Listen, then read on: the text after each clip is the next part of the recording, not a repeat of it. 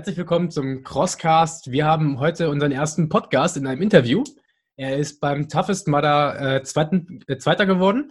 Beim Tougher Mudder hat er den ersten Platz geholt. Äh, beim Getting Tough ist er Fünfter geworden. Zweiter Platz bei der Wet Race Runners Series. Und den Celtic Warrior 2019 hat er gewonnen. Über 50 Kilometer. Es ist niemand anderes als Christopher von Stelzer. Herr Stelzer, hallo. Hallo, danke, servus, danke für die Einladung. Guten Tag, Herr Stelzner. Wie geht's Ihnen? Gut. Ähm, Sommer ist fast jetzt schon da. Ich fahre heute Abend direkt nach dem Podcast noch an Gardasee. Bisschen Trailrunning, bisschen Berge genießen, ähm, einfach Ostern dann gut verbringen. München ist aus den Beinen rausgelaufen, ja? Genau, München, Spartan Sprint war jetzt am Samstag. Gestern Sonntag dann noch einen ganz lockeren 15 Kilometer Recovery Run gehabt. Ähm, aber gut, gut verkraftet, ja. Sehr schön. Das bringt uns doch gleich zu unserer ersten Frage. Was war denn dein erster Hindernislauf? Mein erster Hindernislauf war sogar in München, Spartan Race, allerdings schon vor fünf Jahren, 2014, als Spartan Race das erste Mal nach Deutschland kam. Ähm, und da war ich gerade drin im Training fürs Sportabitur. Und da denkt man sich natürlich, man kann jetzt eh alles schaffen, egal ob mhm. Weitsprung, Hochsprung und wahrscheinlich auch so ein Spartan Race. Ähm, und dann wahrscheinlich wie die meisten zum Hindernislauf kommen, über eine Freundin, die gesagt hat, hey, melden wir uns einfach an, einfach mal angemeldet und seitdem werden es jährlich mehr Läufe und seit letztem Jahr oder spätestens diesem Jahr jetzt auch ein bisschen ambitionierter. Was war denn dein erster Erfolg? Mein erster wirklicher Erfolg war wirklich letztes Jahr in der Reds Runners Series, ähm, wo ich zum Auftakt in Bülatan bereits den ersten Platz machen konnte. Das war schon mal ein sehr, sehr großes Ereignis für mich, dass ich sage, über 20 Kilometer, ähm, knappe zwei Stunden, da wirklich einmal den ersten Platz zu machen und dann ganz oben zu stehen. Ähm, und dann ging das so weiter. Da gab es dann fünf Läufe und ich glaube drei oder vier musste man machen, um halt in diese Serie reinzukommen. Und es wurden dann ja noch mehr zweite Plätze und letztendlich konnte ich da dann halt in der ganzen Serie den zweiten Platz verteidigen. Und ja, damit war dann das Blut geleckt. Ich bin dann äh, vier Wochen später zum Europe's Toughest Mother, wie ihr schon so schön gesagt habt, nach Berlin gekommen, wo wir uns nochmal getroffen haben. Und ja, wie es da der Zufall will, war ich dann auch wieder ganz vorne dabei und stand wieder auf dem Podium. Und das ja, obwohl, vielleicht magst du die Geschichte auch noch erzählen, äh, wie sah es da equiptechnisch bei dir aus? Ähm, Equipment-technisch super. Ich, ich habe mir sehr, sehr viele Gedanken davor gemacht, wie man durch die Nacht läuft, wenn man nass ist. Ähm, habe mir Neopren-Handschuhe gekauft, Neopren-Wetsuit, ähm, einen Shorty und den natürlich zu Hause vergessen. also kurz bevor es dann zum Start geht, halbe Stunde vorher, Schuhe anziehen, ähm, meine, meine Laufsocken anziehen und dann schaue ich in meine Truhe rein, die auch sorgfältig gepackt war mit allem Möglichen, vom Erste-Hilfe-Kit bis über äh, Pancakes, die mich dann äh, durchfüttern, die acht Stunden. Aber der Neopren hat halt gefehlt. Stellt sich mir die nächste Frage. Äh, du hast gerade schon Pancakes gesagt. Äh, was isst man so über acht Stunden? Ähm, über acht Stunden muss man auf jeden Fall schon auch was Festes einmal zu sich nehmen. Also so vier, fünf Stunden ist es bei mir der Fall. Es ist ja sehr individuell, also das muss man auf jeden Fall auch mal testen davor. Ähm, dass mir für vier, fünf Stunden Gels reichen, also einfach nur, dass, dass der Blutzucker nicht runterfällt und dass ich weiterhin Energie habe.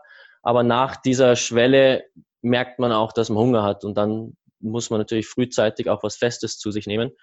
Und das können Riegel sein. Bei mir waren es Power Pancakes, wie äh, ich die genannt habe, die mir meine Freundin äh, netterweise noch gebacken hat in der Früh. War einfach ganz normal mit, äh, ja, mit Eiweißpulver, dann zusätzlich nochmal die Energie, Oats, ähm, Eier, bisschen Milch, weil ja, so Milchprodukte und Eier vertrage ich schon, aber nicht unbedingt während des Laufens. Ähm, dementsprechend ja einfach Essen, was sehr schnell sehr viel Energie liefert, ähm, aber muss auf jeden Fall getestet werden. Also zum Beispiel, es gibt auch Läufer, wenn man dann natürlich noch weitergeht auf 24 Stunden, da könnt ihr dann, dann auch ein Lied von singen, ähm, kann man wahrscheinlich auch schon wieder Nudeln essen. Also es ist sehr eigen. Ja, waren ja sehr skurrile Sachen zu sehen, ne, teilweise. Also. ja, das Beste beim.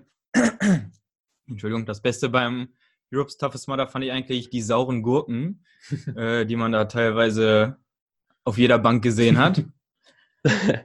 Saure Gurken, habt ihr, habt ihr welche probiert? Wir nicht, nee. nee, nee. Wir hatten Gummibärchen Nein. am Start. ja, eben. Nee, aber dazu noch was Interessantes. Also ähm, Anfang März war jetzt der Celtic Warrior, wo natürlich auch ausgeschrieben war mit 50 Kilometer durch einen gemeinsamen Freund, Gabriel Ostermeier. Habe ich dann erfahren, letztes Jahr waren es nur 45 Kilometer, also habe ich mich ungefähr auf so eine Zeit vier bis fünf Stunden nochmal eingestellt, ähm, weil ich das halt vom Europe's Tough hoch vier bis fünf Stunden komme komm ich mit, Gel aus, mit Gels aus. Ähm, dann war der Tag aber so, also können wir später auch nochmal drüber reden, dass ja, die Laufstrecke extrem schlammig war. Es war unmöglich zu laufen und somit wurden aus diesen vier, fünf Stunden sogar bis zu acht Stunden. Mhm. Ähm, und dann hat sich mein Magen wirklich gemeldet und gesagt, hey, ich bin leer. Also Energie hatte ich schon noch, also in den Muskeln und überall war noch was da, aber der hat wirklich gekrummt und dann äh, bei Kilometer 40 also eh auf der letzten Runde, es waren drei Runden, ähm, da hat mich dann sogar eine Gulaschsuppe weitergebracht und über die Ziellinie getragen.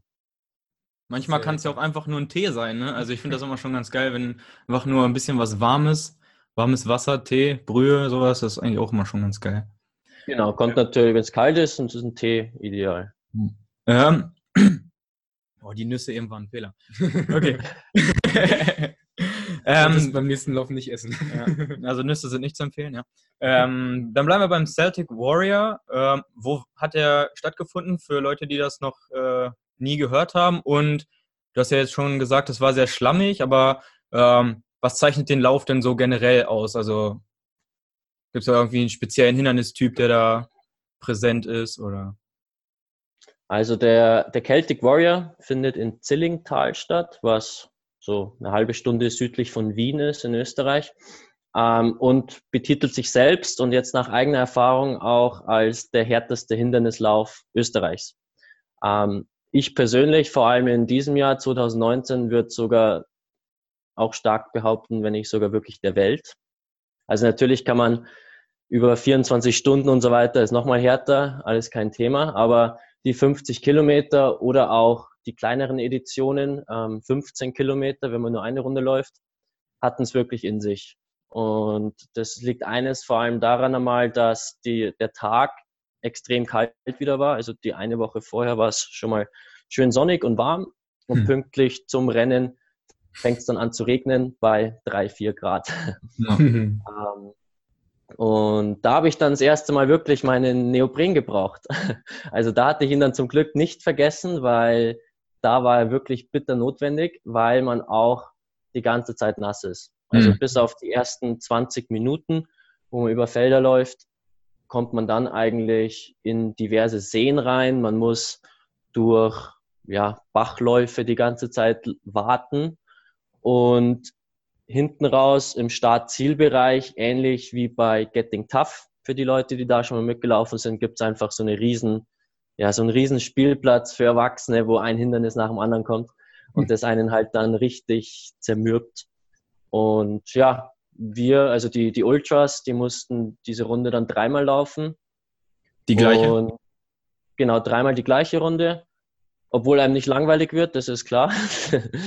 ähm, aber ja, also die drei Runden hatten auch einen sehr unterschiedlichen Charakter. Die erste Runde war bei mir so die, ja, hat ein bisschen länger gedauert als gedacht, mit knapp zwei Stunden. Also auch beim, beim damals Führenden, das war der Stefan Teufner, der das mitorganisiert oder halt in, in dem Team Celtic Warrior ist. Ähm, der hat dann auch schon gewusst, hey, heute dauert es ein bisschen länger, weil sonst hatten sie immer so Siegeszeiten von ja, sechs Stunden, 6,30 und dieses Jahr 2019 von knapp acht Stunden. Und so ging es halt dann dahin. In der zweiten Runde, sobald ein paar Leute über die gleichen Strecken gelaufen sind, wurde es immer rutschiger, immer schlammiger, weil der Boden so aufgeweicht war von der Nacht vorher. Ähm, die steilen Passagen im, im Wald, ja, man musste wirklich auf allen Vieren hochkriechen. Und dementsprechend war stellenweise normales Laufen gar nicht mehr möglich, was halt alle langsamer gemacht hat und leider viele dann dem Time Cut-Off nach der zweiten Runde zum Opfer gefallen sind, sodass sie gar nicht mehr auf die dritte Runde gehen durften. Und deswegen haben es auch nur, ich glaube, 14 offiziell von 90 Startern und Starterinnen geschafft. Wow. Wahnsinn. 53 Kilometer wirklich zeitlich zu beenden. Wie waren die Cut-Off-Zeiten? Ähm, boah, da habe ich jetzt nicht nochmal nachgeschaut, aber man musste, mein Start war in der Früh als erstes, die 30 Kilometer und 15 Kilometer Wellen, die sind dann nach uns gestartet. Und man musste die ersten zwei Runden innerhalb von, ich glaube, sechs Stunden beenden oder fünf Stunden, irgendwie sowas war. Weil sonst würde man halt die dritte Runde nach Eintreten der Dunkelheit auf jeden Fall beenden und das ist einfach ja Sicherheitsaspekt dann. Ja, klar.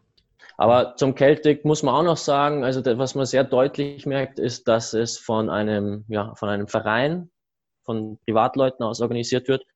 Was ich immer sehr, sehr schön finde, weil dann keine große Firma dahinter steckt, die das rein auf Kommerz macht und beispielsweise, ja, was auch schön ist, zum Beispiel Parkplätze haben wieder nichts gekostet. Also das ist ja auch mittlerweile selten bei Hindernisläufen. Ja, ja man merkt einfach, da, da steht ein Team dahinter, was selbst verrückt ist und ja, das macht es halt sehr persönlich und sehr klein eigentlich in dem Sinne im Vergleich zu natürlich größeren Anbietern, aber das ist das Schöne. Ja, sehr cool. Das ist noch der, der Sinn und Zweck, äh, der verfolgt wird und nicht einfach nur Geld verdienen, ne, wie man das bei großen. Genau. Und es braucht auch nicht immer riesengroße Hindernisse, wo die, was weiß ich, mit wahrscheinlich Helikopter auf irgendeinen Berg geflogen werden, ja. sondern da machen es ganz einfache Holzelemente, wo man drüber und drunter muss und das ein paar Mal und dann ist man auch K.O. Ja, gerade Wasser und Schlamm, die Naturhindernisse sind ja oft anspruchsvoll genug, wie du gemerkt hast. Wenn man sich genau. so deine Zeiten anguckt, dass beim Toughest äh, ja wirklich 50 äh, Meilen gelaufen bist, in der gleichen Zeit ungefähr, das ist ja Wahnsinn. Genau, also beim Toughest waren die, was ich auch überraschend fand, die 40 Kilometer, also sozusagen der erste Marathon, äh, war in dreieinhalb Stunden bei mir beendet. Und dann konnte ich zusammen mit, äh, mit Chris Lemke, den ich da kennengelernt habe in der ersten Runde.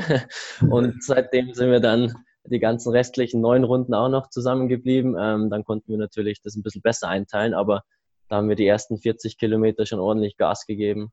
Und ja. Richtig krank. ja, sehr gut. Wie fühlt man sich so, wenn man eigentlich von Anfang an Leute einfach nur überrundet und vorne wegläuft? Macht das was mit dir oder ist dir das egal?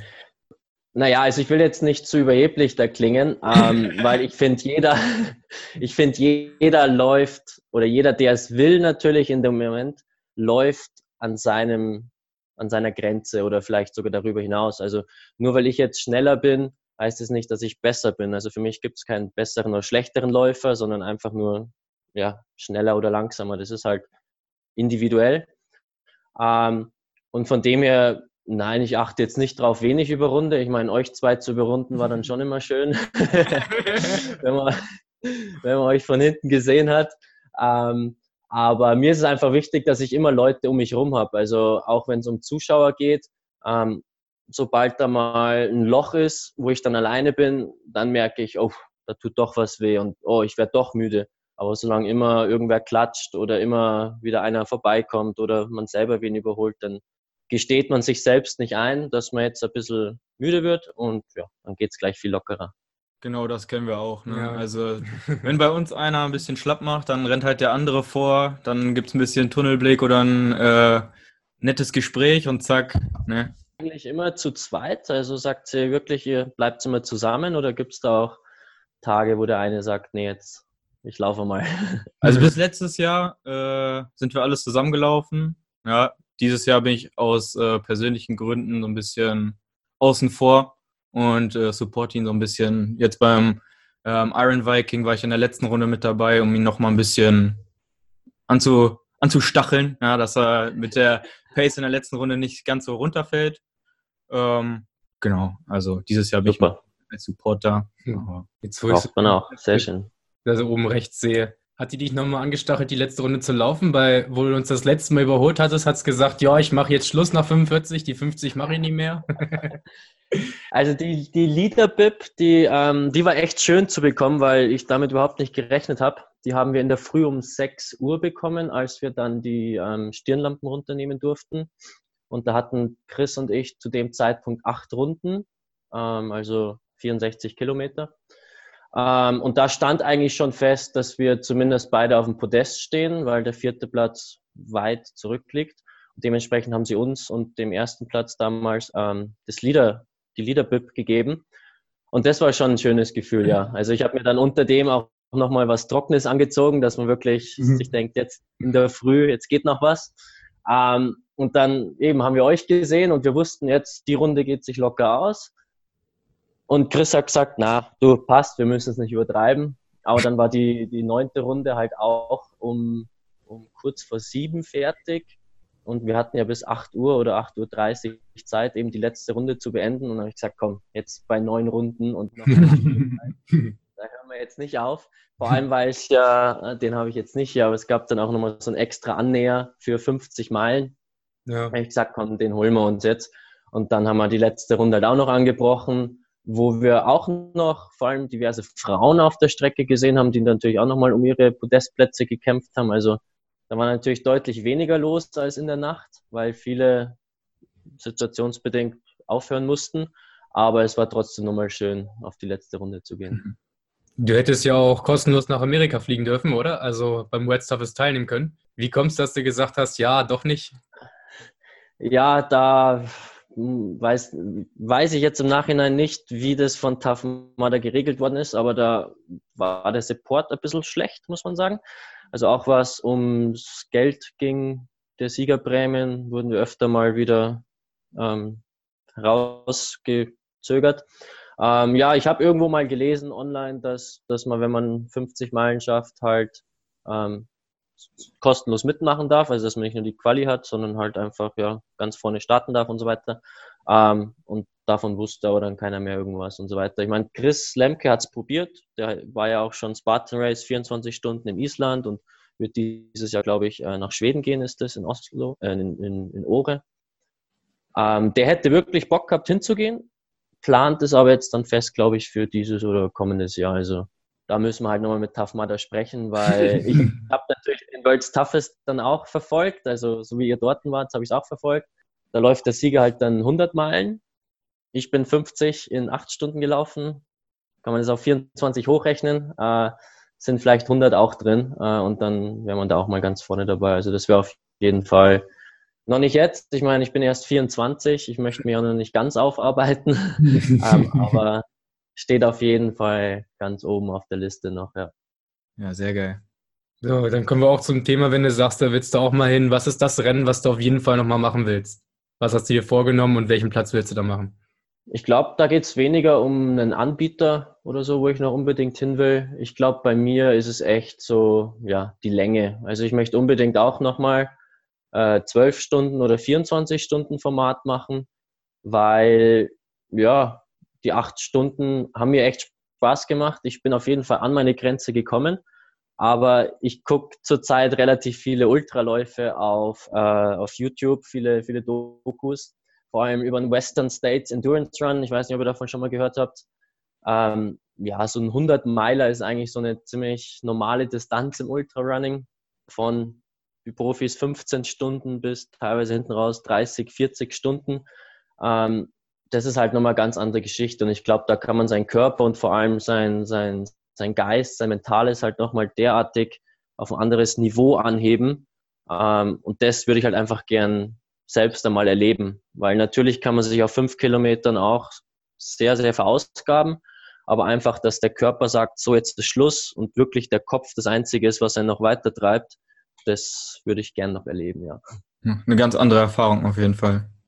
Gut, ähm, ich würde dann einmal zu deiner Person einmal kommen, ja, weil äh, viele stellen sich ja die Frage, äh, was ziehe ich für Schuhe an? Ähm, und da ähm, bist du ja vom Fach. Wenn du da einmal sagen könntest, äh, wie komme ich da drauf? Ja. Äh, stell dich einfach dann mal selber vor, deinen Werdegang. Genau, also ich studiere derzeit Sports Equipment Technology, nennt sich der Studiengang, oder Sports Engineering, also gibt es diverse Bezeichnungen für, in Wien und hatte die Möglichkeit in meinem Bachelor ein Praktikum bei Adidas zu machen in der Laufschuhentwicklung. Also da beschäftigt man sich halt dann mit den Fragen, welche Materialien nimmt man her, ähm, schaut sich die Tests an, die mit den Schuhen gemacht wurden, redet dann mit den Factories wieder, und versucht halt einfach, ja, die Laufschuhe, die demnächst auf den Markt kommen, zu optimieren und besser zu machen als die Vorgänger.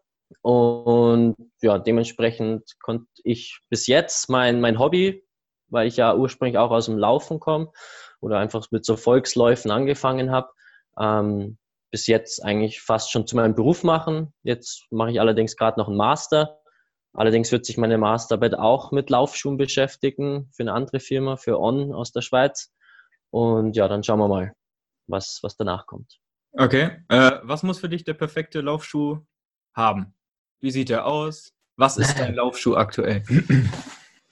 Äh, aktuell habe ich sehr viele verschiedene Laufschuhe. Also ich bin mittlerweile ja nicht nur auf ein Modell getrimmt, dass der Fuß auch immer wieder andere Reize erfährt, dass der nicht irgendwie eingeschränkt ist in, in seinem Bewegungszustand. Ähm, aber der perfekte Schuh muss einfach passen. Also da ist wurscht, welche Marke draufsteht. Es soll auch hoffentlich wurscht sein, welche Farbe außen drauf ist. Das macht natürlich auch einen Einfluss, aber in erster Linie muss er passen. Also darf er nicht, nicht, nicht einquetschen, vorne zu kurz sein, irgendwas. Ähm, und dann für einen Hindernislauf ist natürlich auch die Außensohle wichtig. Also ähm, ja, einen gescheiten Grip, gescheite Stoppen, wenn man wirklich im Matsch unterwegs ist. Jetzt Spartan Race in München, wo sehr viel auf Teer gelaufen wird, was einfach im Olympiapark ist, brauche ich das natürlich nicht. Aber da einfach schauen, ja. Ich finde, ja, Trailrunning-Schuhe, wenn man das so betiteln kann, für einen Hindernislauf eigentlich ziemlich optimal. Das ist bis jetzt so die beste Lösung. Ist die Frage, ob, ob vielleicht eigene Schuhe mal einen Hindernislauf rauskommen, auch von großen Herstellern ähm, jetzt Barfußschuhe durchaus auch möglich. Allerdings muss man halt darauf aufpassen, dass man da erst einmal die Technik dementsprechend lernt. Also es gibt dann einen Unterschied zwischen Vorfuß- und Rückfußlauf. Und wenn man, wenn man weiß, dass 70 Prozent, mindestens 70 Prozent der Leute Fersenläufer sind, ja. dann kann man jetzt nicht jedem erst einmal raten ähm, zum Barfußschuh, weil man da wirklich erst einmal sanft umsteigen muss, sonst kommt es da eben zu Verletzungen. Aber dann kann man auch mit Barfußschuhen laufen. Also zum Beispiel Stefan Teufner, der beim Celtic Zweiter geworden ist oder jetzt äh, Spartan Race Sprint Dritter, der läuft alles mit Barfußschuhen. Und die haben halt auch den Vorteil, dass sie dann schön weich sind, was äh, weich einerseits, aber leicht, wollte ich sagen, äh, mhm. und dementsprechend auch wieder Energie sparen. Also man soll schon auch schauen, dass man da jetzt nicht so einen Klotz am Bein hat, der vor allem, wenn man in Wasser und Schlamm ist, sich festsaugt. Mhm. Bist du schon mal barfuß gelaufen oder ist das nichts für dich? Genau, also ich habe jetzt durch den Gewinn beim Celtic auch mein erstes Laufschuh, Barfuß-Laufschuhpaar gewonnen von Vivo Barefoot. Und jetzt habe ich es schon öfter ausprobiert, ja. Also ich war schon immer ein Fan vom Auslaufen im, im Gras. Wenn man beispielsweise am Sportplatz die Möglichkeit hat, einfach nochmal einen Kilometer oder das Auslaufprogramm äh, im Gras zu machen, da war ich schon immer ein Fan davon. Aber ja, so wirklich auf der Straße selbst habe ich es bis jetzt eben noch nie gemacht. Aber die Tendenz ist da, ja, weil ich persönlich auch auf dem Mittelfuß lande. Also die Technik muss man sich halt dann noch speziell anschauen. Aber ich glaube, du läufst, oder Chris? Du läufst auch in Barfußschuhen mittlerweile. Ja, wir haben so eine Skinner-Socken.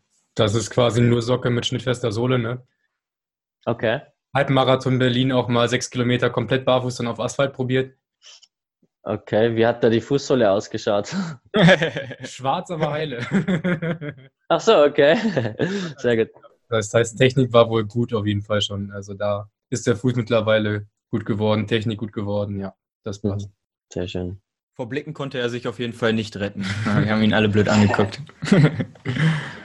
Ich war, ich war jetzt äh, über Weihnachten und Neujahr in Indien und äh, habe dort auch viele Leute getroffen, die barfuß laufen, beziehungsweise ja, einfach Vorfuß und dem entsprechend in Aquaschuhen, also teilweise so Schuhe, die man bei uns kaufen kann zum, ja, zum Kanufahren oder einfach ein bisschen am Strand rumgehen.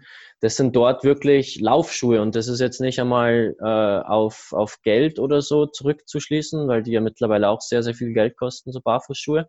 Aber dort in Indien ist wirklich so die Philosophie da, fürs Laufen braucht man nicht diese Hightech-Schuhe, sondern der Fuß und der Körper ist das beste Mittel dafür und so wenig einschränken, wie es geht. Ja, sehr cool. Aber ist das, ist das hier in Deutschland dann auch so ein bisschen Marketingstrategie, so ein bisschen Verarsche der Unternehmen? Ja, oder? Also wir haben, wir haben jetzt lange Zeit versucht, auch mal was äh, Minimalistisches in einem Laden zu holen. Ähm, mhm. Egal in welchen Shop man geht, äh, man kriegt da eigentlich nichts ohne Sprengung. Ähm, die Devise ist da eigentlich, äh, je mehr Schaumstoff unterm Fuß, äh, desto besser gehst du ab. Ja? Also je weniger du deinen Fuß merkst, äh, desto gesünder ist es. Hätte das so für, für einen gesunden, also für so einen guten Trend oder? Ähm, naja, man muss sagen, der Trend geht wieder zurück. Also das war vor allem früher, ähm, 70er, 80er, als sozusagen wirklich spezielle Laufschuhe rauskamen, also vom Schuh zum Laufschuh. Da wurde dieser, dieser ja, Trend geprägt, dass man Dämpfung hinten braucht. Und das ist eigentlich so ein, so ein Widerspruch, weil Leute, die, die normal gehen, die rollen über die Ferse ab und denken dann, wenn ich laufe, mache ich genau das Gleiche, nur schneller. Und das ist aber halt genau das, das, das Blöde. Gehen ist nicht gleich Laufen, Lauf ist nicht gleich Gehen. Aber dadurch, dass die Leute das so machen, mussten die Schuhhersteller irgendwann einmal nachhelfen und sagen, okay, wenn du mit der Ferse und durchgestrecktem Knie aufkommst, dann brauchst du halt hinten ein bisschen Dämpfung. Ähm, und das wurde natürlich auf die Spitze getrieben, also vor allem auch dann mit äh, Pronationsstütze und was weiß ich allem. Also da wurde dann schon sehr viel dran rumgeschraubt an so Schuhen. Aber ähm, ja, es gibt diverse Studien in die Richtung, dass das Vorfußlaufen einfach ähm, nicht unbedingt ökonomischer ist. Das natürlich auch bis zum gewissen Grad. Also man verbraucht wirklich auch effektiv weniger Energie aber vor allem, wenn man sich den Laufstil mal angewohnt hat, ähm, deutlich verletzungsfreier. Und es hat sich auch bewiesen, dass die, ja, die Dämpfung hinten in der Ferse, muss ich aufpassen, dass ich nichts Falsches sage, ähm, dass ja, der Grad der Dämpfung eigentlich keinen wirklichen Einfluss hat auf die Bodenreaktionskräfte. Also dass das, was einem dann entgegenwirkt, das kann man sozusagen nicht wirklich durch Dämpfung und vor allem durch die Dicke der Dämpfung ändern, sondern da ist ausschließlich der Laufstil für verantwortlich. Und es ist auch witzig, wenn man einfach mal schaut, ähm, wenn man springt, würde keine Person auf der Ferse landen. Und Laufen ist nichts anderes außer Springen und das immer wieder. Oder wenn man sich vorstellt, kann jeder zu Hause machen, im Fitnessstudio beispielsweise auch. Man, man, man geht auf einem Laufband, rollt man über die Ferse ab, ist ja alles schön und gut. Aber sobald das Laufband schneller wird und spätestens im Sprint ist man dann im Vorfußlauf drin, weil da einfach dann so viele Kräfte wirken. Es wirken bis zu drei, drei bis vier Mal das Körpergewicht pro Schritt dann. Ähm, und das muss der Körper einfach selber abfedern können. Ja, cool. Danke für die Ausführungen. Also auch schöne Bilder am Ende. Äh, wenn wir ja schon im äh, Fitnessstudio sind, ähm, benutzt du da nur das Laufband oder? Nein, also ich glaube, die die Male, wo ich auf dem Laufband laufen war, kann man an der Hand abzählen. Also ich, ich fahre nicht ins Fitnessstudio, dass ich dort dann laufen kann. Das mache ich äh, auf der Straße oder im Wald ähm, oder auf der Laufbahn auch, um Intervalle zu machen. Ich persönlich bin aber gar nicht mal in einem Fitnessstudio angemeldet. Also das ist vielleicht auch ein bisschen überraschend. Ich Großteil meines Trainings ist Laufen, weil wenn man schnell sein will, muss man natürlich auch schnell trainieren. Ähm, und die Kraftsachen ist bei mir eher mit eigenem Körpergewicht. Also dass ich sage, ich gehe, wir haben in, in Wien gibt es viele so Calisthenics-Parks, wo ich mir dann an den Stangen einfach äh, meine Klimmzüge mache und, und entlanghangel. Freeletics, Workouts, so in die Richtung. Also nichts ist besser, als einfach mal Burpees zu machen, wenn man da seinen Oberkörper und so weiter schinden will. Ähm, ja, und das, das reicht aktuell noch aus ob ich ein Fitnessstudio mal dafür brauche in nächster mhm. Zukunft, sehe ich dann. Wie ist denn dein Training gestaltet, so gesplittet von, wenn du sagst, du machst auch mal Krafteinheiten, Calisthenics-mäßig oder Laufen, wie oft die Woche machst du was und welche Umfänge hast du da beim Laufen? Ähm, also beim Laufen ist es abhängig von, ob es jetzt eine Vorbereitungsphase ist oder wirklich dann Wettkampfphase. Also jetzt die letzten drei Wochen hatte ich auch noch zwei Laufwettkämpfe hier in der Region. Da war es dann ein bisschen weniger, was ich natürlich unter der Woche trainiert habe, weil ich erstmal erholen muss, dann ein, zwei Einheiten und dann wieder Tapering nennt sich das. Ein, zwei Tage vorher halt nichts mehr machen, mehr essen. Ähm, aber im, im Januar, Februar, als eben die Vorbereitung war, sind schon Wochenumfänge von ja, 80 bis 100 Kilometer Laufen zusammengekommen. Das sind halt dann vier, fünf Einheiten die Woche und zusätzlich dann aber zwei, drei Einheiten Kraft versuche ich.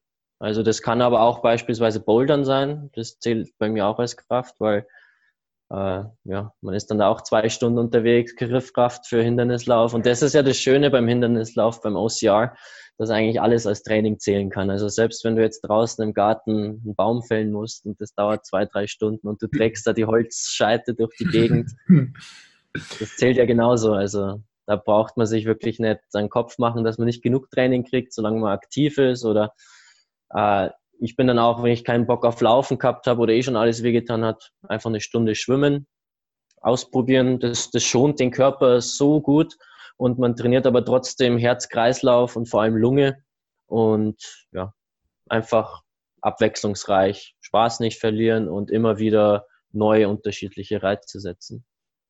Du hast ja vorhin schon gesagt, wer schnell laufen will, muss schnell laufen. Wie oft hast du so Intervalle mit in deinem Training drin? Intervalle ist immer sehr unbeliebt, habe ich das Gefühl, aber sehr sinnvoll. Das heißt, wie oft machst du sowas und wie sehen deine Intervalle aus? Ich versuche, also ich trainiere jetzt nicht einen Trainingsplan, den ich von irgendeinem Trainer vorbekomme, sondern bastel mir so wöchentlich mein eigenes Training zusammen. Also dadurch, dass ich Sportabitur gemacht habe, ich einen Trainerschein im Tennis und was mit Sport studiere, ähm, kenne mich da auch ein bisschen aus und versuche ja, ein bis zwei schnelle Einheiten die Woche, wo ich sage, das ist einmal was Kurzes auf der Bahn, also da können es dann wirklich ein paar 400 Meter Intervalle sein. Ähm, und die andere schnelle Einheit ist vielleicht irgendein Tempowechsel im Dauerlauf, also wo ich sage, heute wären es 15 Kilometer, aber ich laufe mal zwei Kilometer schneller, ein Kilometer wieder ruhig, dann wieder so hin und her. Also man muss schon regelmäßig an seine Grenzen gehen, aber man darf natürlich auch nicht vergessen, dass man immer wieder Erholung braucht. Also nichts ist leichter, finde ich, im Laufen als ins Übertraining zu verfallen.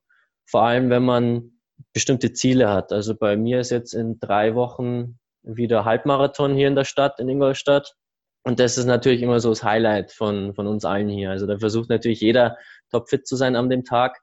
Und dann läuft man schon gerne mal Gefahr, dass man zu viel trainiert, zu wenig erholt. Und ja, das ist natürlich kontraproduktiv. Ja. Wie sieht das bei dir so mit Mobility-Training aus? Machst du irgendwas mit denen oder irgendwelche Mobility-Übungen, Blackwall oder sonstiges? Ja, auch. Also ich muss mich zwar immer dazu zwingen. Ich weiß nicht, wie das bei euch ist. bei uns ist mittlerweile eine Routine. Echt? Ja. Immer nach dem Training oder habt ihr, sagt ihr, das ist äh, spezielle Einheit?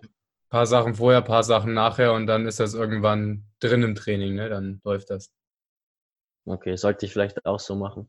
Also bei mir ist es mittlerweile so, äh, dass wenn ich jetzt abends gegessen habe und bevor ich auf der Couch vom Fernseher liege, lege ich mich halt auf die Black Roll vom Fernseher und roll da ein bisschen rum, weil ich merke schon, wenn ich mal eine Woche oder ein paar Tage das schleifen lasse, auch mit denen, dass der Körper schon irgendwie ja, meiner reagiert drauf. Der wird ein bisschen steifer, vielleicht fängt es einmal an zu zwicken. Ähm, und dem möchte ich einfach vorbeugen. Aber für mich hält sich das noch in Grenzen, wenn ich da alle, ja, alle zwei Tage mich einmal wieder dehne. Heute in der Früh habe ich zum Beispiel Yoga mit der Freundin gemacht. Ähm, will nicht sagen, dass ich da ein Yogi-Master bin und super beweglich. aber ja, so ein 20 Minuten Tutorial auf YouTube kann man sich jederzeit anschauen und es bringt wirklich was. Sehr schön. Was haben wir denn noch für schöne Themenbereiche? Ähm, wir kennen uns ja aus dem Höllencamp. Genau. Ja. ja. du hast da ja auch ziemlich lange durchgehalten. Ähm, was waren so, wir wollen ja jetzt nicht äh, zu tief eingehen, aber was waren so die größten Learnings äh, aus dem Höllencamp? Was, was hast du da so mitgenommen?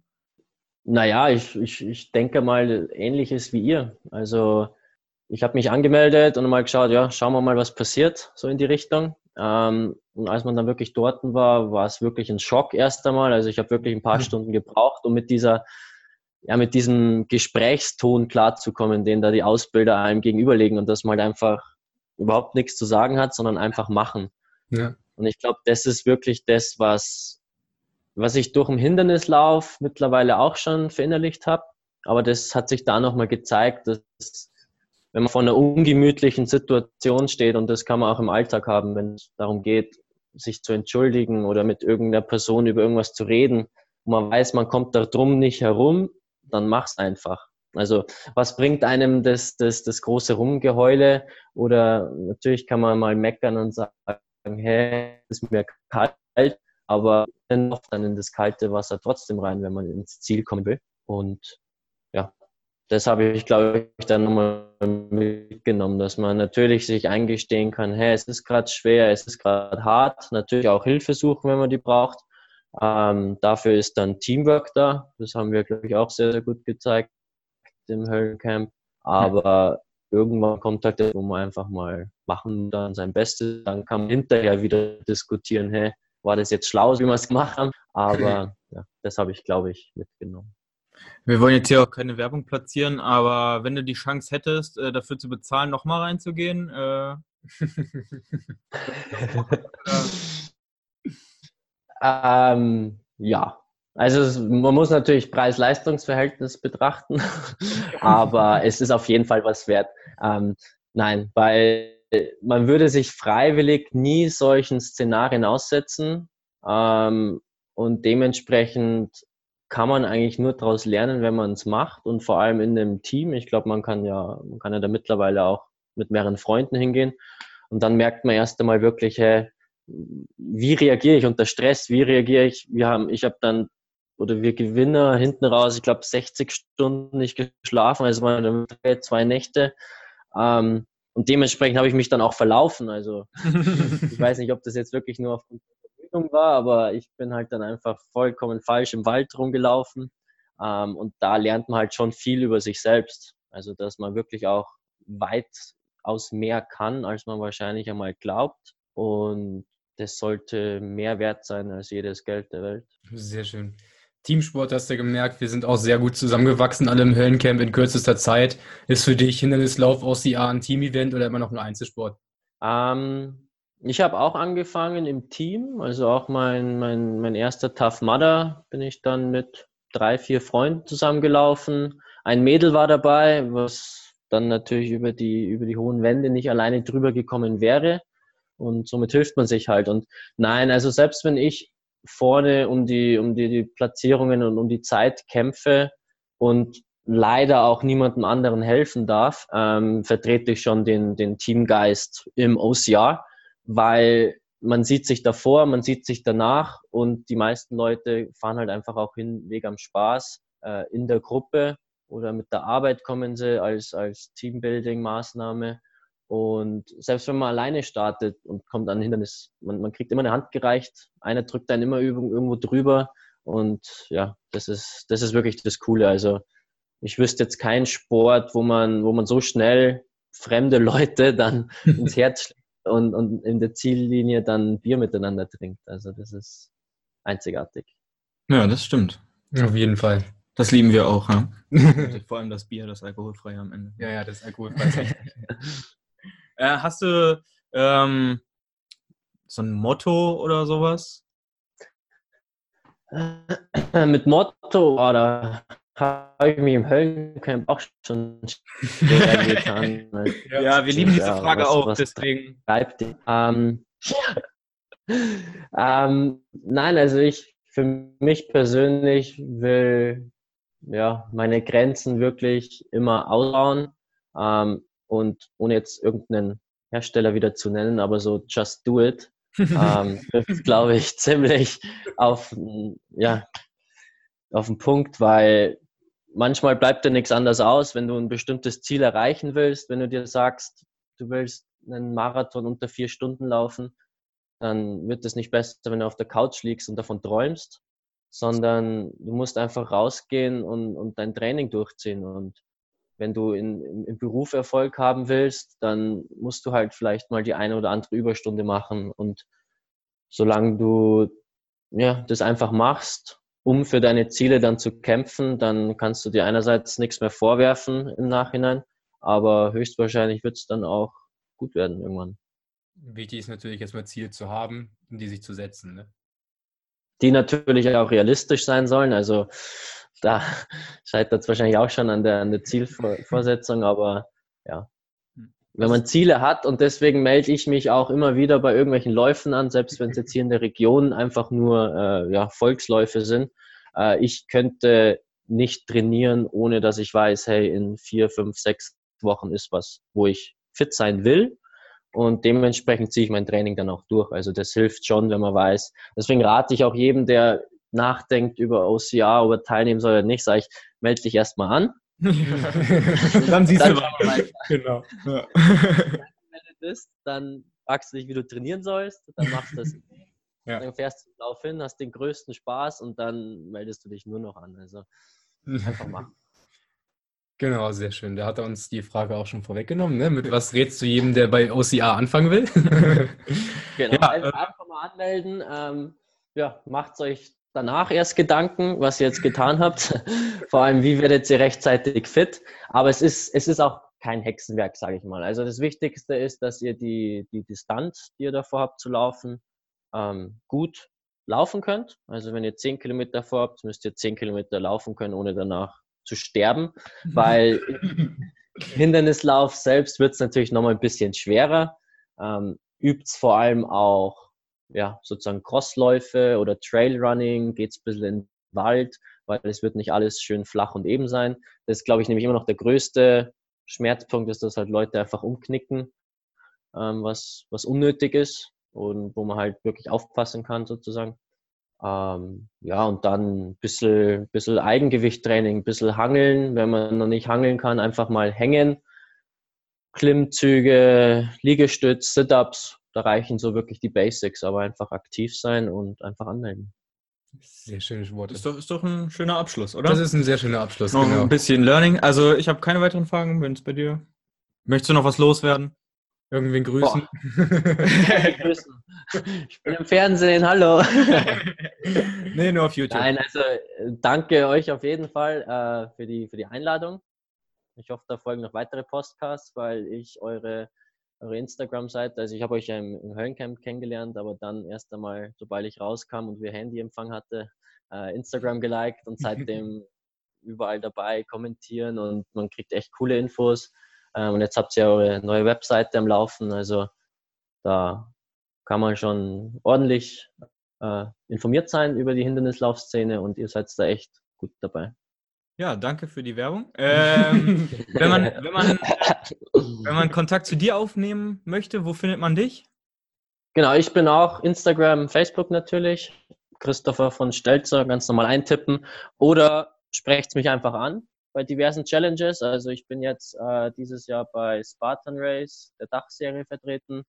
Xletics auch. Xletics ist dieses Jahr extrem cool, weil ich da bei der Elite mitstarten darf und die zahlen einem sogar die Startgebühr. Also da bin ich echt interessiert, wie das, ähm, ja, wie das ankommt und wie das dann läuft dieses Jahr. Und ja, irgendwo wird man sich schon treffen, am Start oder spätestens im Ziel dann beißt nicht, das können wir auf jeden Fall äh, sagen. Ja. Ähm, wenn ihr auch sonst noch weitere Fragen habt, könnt ihr euch natürlich auch an uns wenden. Äh, dann kommt es vielleicht nochmal zu einer weiteren Folge. Äh, ansonsten würden wir uns freuen, wenn ihr uns fünf Sterne auf iTunes gebt, auf unserer Seite vorbeischaut oder bei Instagram uns folgt. Ähm, in diesem Sinne, sportliche Woche und bis dann, euer Team Chris Cross. Ciao.